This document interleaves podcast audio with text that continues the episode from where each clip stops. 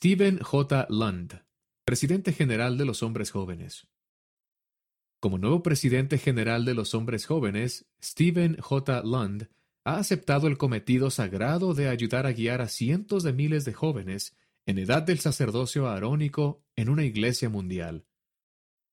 Si fuera posible reunirse de manera individual con cada uno de ellos, él sabe exactamente lo que les diría. Ser un miembro que tiene éxito en el reino de Dios no es complicado. El Padre Celestial te ama. Solo tienes que amarlo a Él también. Si lo hacemos, estaremos protegidos y seremos felices. Nuestra vida va a tener sentido. Tomar en serio la iglesia no es algo que solo ocurre los domingos. Es una oportunidad diaria, según este abogado convertido en ejecutivo de negocios. Leer las escrituras, asistir a la iglesia, arrepentirnos en cuanto nos desviemos del camino, abrir la boca y ser un ejemplo del Evangelio, ese es el plan de nuestro Padre Celestial, afirmó. El hermano Lund nació el 30 de octubre de 1953. Es hijo de Jay y Toy Ellen Lund, y se crió tanto en el norte de California, Santa Rosa, como en el sur de California, Long Beach, Estados Unidos.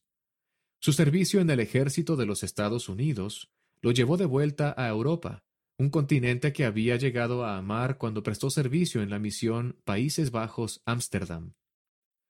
Tras su reclutamiento, se matriculó en la Universidad Brigham Young, donde se reencontró con Colleen Kirk, una joven a la que había conocido mientras estaba estacionado en Alemania. Con el tiempo, Steven y Colleen se casaron en el templo de Salt Lake, el 8 de agosto de 1980. Tienen cuatro hijos. El 8 de agosto de 1980. Tienen cuatro hijos. Después de obtener un título de Derecho en BYU, el hermano Lund trabajó como abogado antes de convertirse en presidente y director ejecutivo de Newskin Enterprises, Actualmente es el presidente ejecutivo del Consejo de Administración de la empresa. También es regente del Sistema de Educación Superior de Utah.